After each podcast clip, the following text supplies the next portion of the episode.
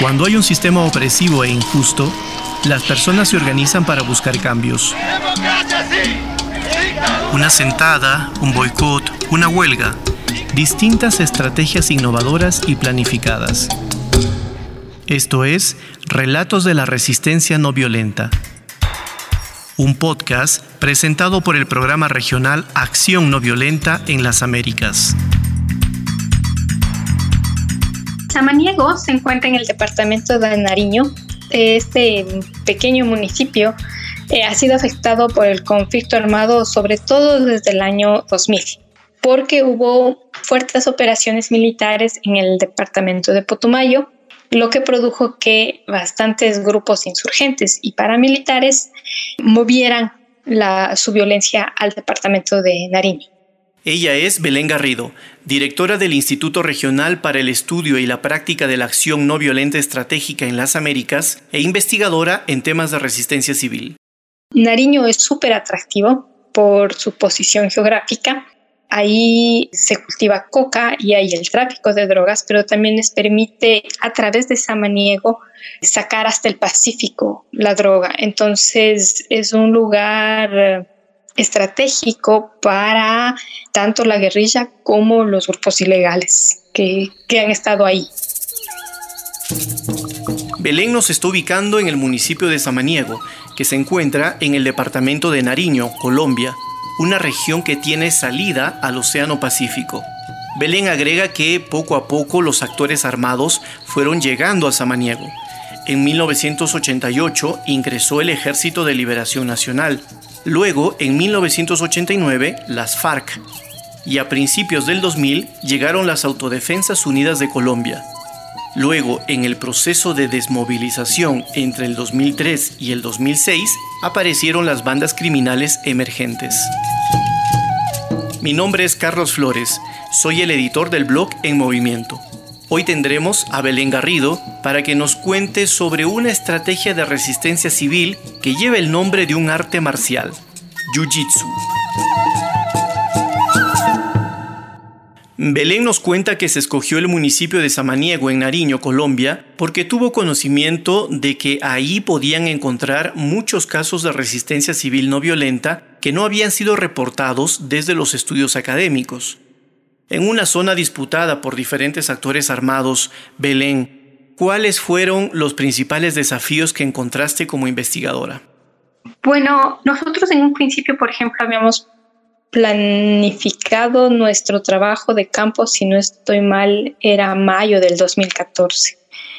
Y al hacer un sondeo a través de organismos internacionales, de la OEA, de la ONU, nos recomendaron no hacerlo porque todavía no había un presidente fijo en Colombia y todo Colombia estaba en tensión de quién iba a ganar y qué pasaría con el nuevo presidente y cómo continuarían todos los procesos de negociación, de paz. En ese sentido, es cuando nosotros decidimos postergar dos meses después y ya cuando ganó Santos, y en Samaniego todo el mundo estaba contento por eso, fue que decidimos ir a, a Samaniego y realmente no, no tuvimos gran problema en entrevistar a bastantes líderes locales porque existía esta esperanza en el, en el municipio de que iban a avanzar hacia la paz.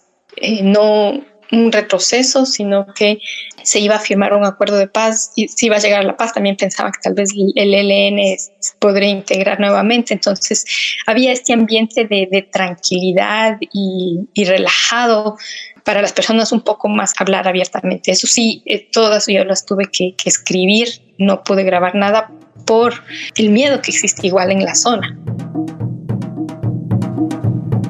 Bueno, ahí empezamos a recopilar bastante información de organismos locales, ONGs que han trabajado con Samaniego, con organismos internacionales, nos pusimos en contacto con el ACNUR, con la OEA, nos ayudó mucho a establecer contacto con diversas personas eh, en Samaniego, a través también de la, universidad que está ahí, los cuales estaban haciendo en ese momento un levantamiento de memoria de lo que había pasado en este municipio. Entonces fue muy útil porque esto ya nos dio más o menos un contexto de eh, lo que íbamos a encontrar en el municipio en sí de Samaniego. Entonces, después, por motivos de seguridad, viajamos con personas de, de Samaniego y regresamos igual, porque es siempre mucho más seguro hacerlo así. Y estuvimos en lugares donde nos recomendaron que podíamos quedarnos. De igual forma, poco a poco, cuando llegamos, es importante cuando ya creas un clima de confianza, la una persona te recomienda y le habla y aboga por ti para que te den una entrevista. Entonces así me pude reunir yo con algunos líderes en la parte central de, de Samaniego, sobre todo estuve ahí, que por suerte también estaban en ese momento ahí, no alejados en la montaña, y pude hacer las entrevistas a diferentes personas eh, que lamentablemente todas las entrevistas son confidenciales, entonces no te puedo dar ningún nombre en específico.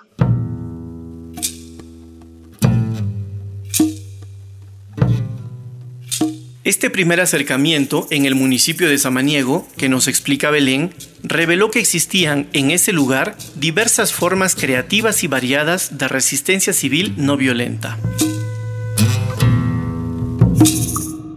Y con Cecil Mulí decidimos hacer uno en específico sobre el Jiu-Jitsu porque nos dimos cuenta que eh, primero era un tema que no era muy abordado, se describía lo que pasaba en, otros lugares cuando se daba la acción no violenta, pero no se hacía énfasis en eh, qué hicieron, cómo lo lograron. ¿Qué permitió eso? Entonces, en, en ese sentido, nos pareció que una estrategia súper importante que tienen a mano los activistas sociales es el Jiu-Jitsu. Entonces, al Jiu-Jitsu fue así como más o menos llegamos, porque claro, es, es un fenómeno en el cual la violencia excesiva hace que se vuelva contraproducente. Y entonces, de esta forma, el que está ejerciendo esta violencia o el opresor queda debilitado. El concepto de Jiu-Jitsu, muy propio de las artes marciales, es una filosofía del cuerpo y la mente para la defensa personal. Para el caso de los estudios no violentos, como explica Belén en un artículo que escribió junto a Cecil Mouli, el Jiu-Jitsu ocurre cuando hay una violencia excesiva, ya sea directa o estructural, y esta rebota como resultado de las acciones de resistencia civil. Para decirlo en otros términos, en lugar de que la violencia genere miedo, lo que produce es coraje en la gente. Entonces, en, el caso de, por ejemplo, eh, San Maniego, tú no tenías solo violencia directa, sino violencia estructural. Y nosotros al hacer las entrevistas llegamos a conocer sobre diferentes acciones que permitieron que se dé este rebote, no solo en aspectos de violencia directa, pero también sino de violencia estructural. Entonces, aspectos de violencia directa fue, por ejemplo, cuando en los 90, 1997 para ser exacto, el alcalde Manuel Cuella fue secuestrado durante la campaña electoral y era para que él no, no sea elegido. Pero la población no estuvo de acuerdo con esto y salió a la calle aproximadamente 2.000 personas de un municipio que tiene aproximadamente 5.000, 50.000, perdón.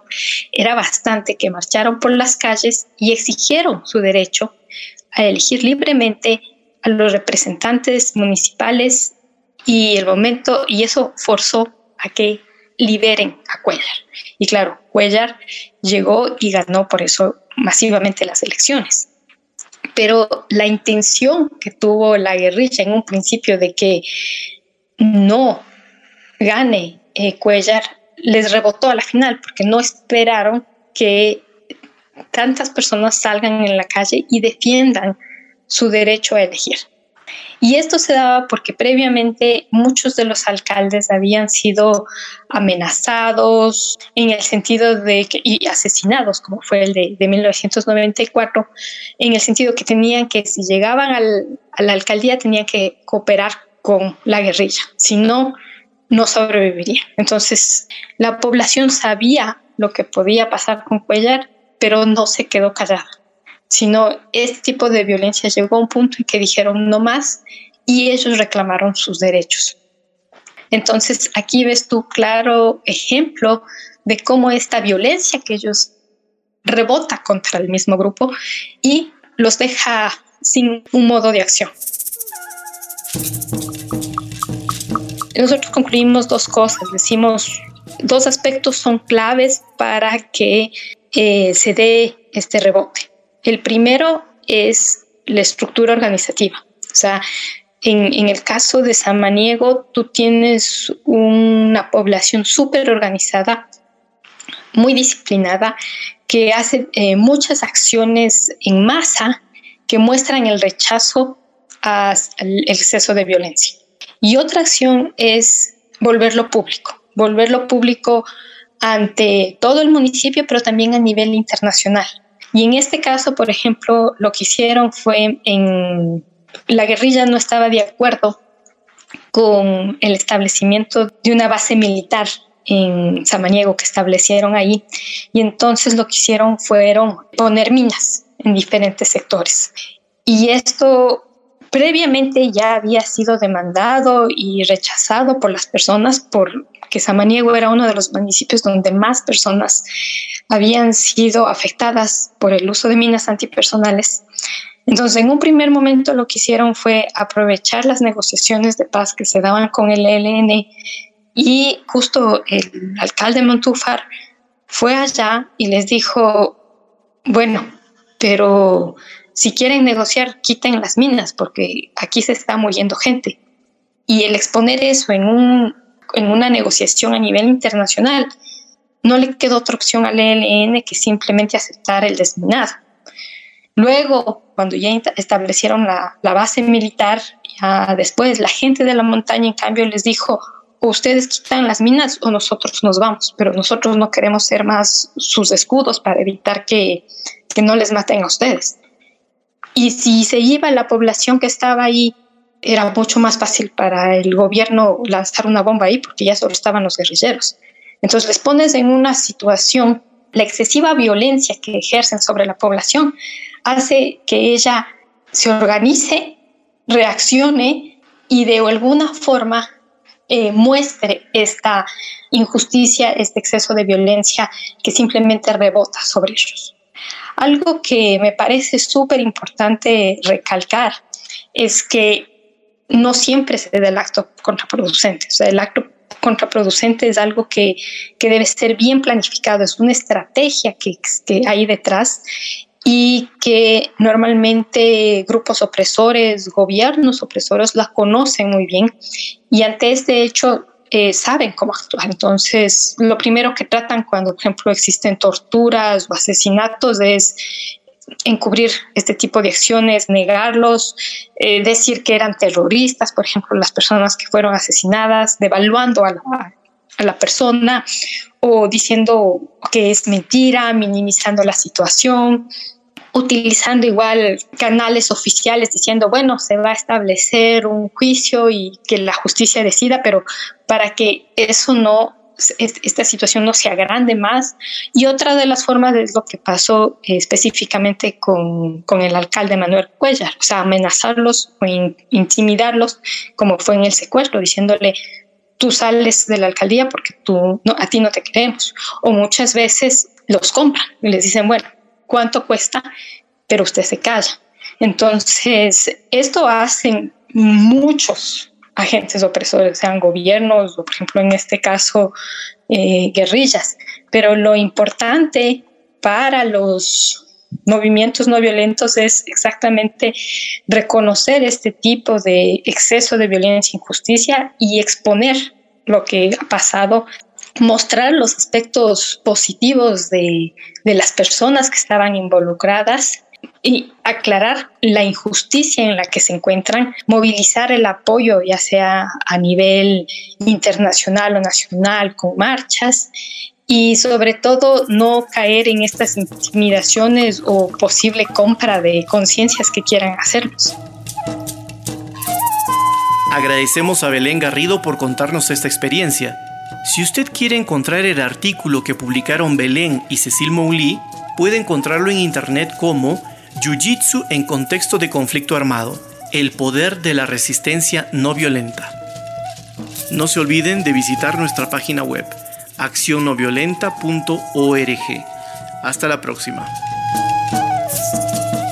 Esto fue Relatos de la Resistencia No Violenta, un podcast que busca compartir experiencias no violentas desde diferentes partes del mundo. Puedes encontrar este material sonoro en nuestro sitio web accionnoviolenta.org slash podcast o en plataformas como SoundCloud. Esta serie es producida por el programa regional Acción No Violenta en las Américas, sus instituciones coordinadoras, Flaxo Ecuador, PUSE y SEMPROC, y cuenta con el auspicio del Centro Internacional de Conflictos No Violentos y el Club Rotario de Lanier Forsyth. Producción, Carlos Flores. Editor de sonido, Gonzalo Garófalo. Artes gráficas y redes sociales, Astrid Torres.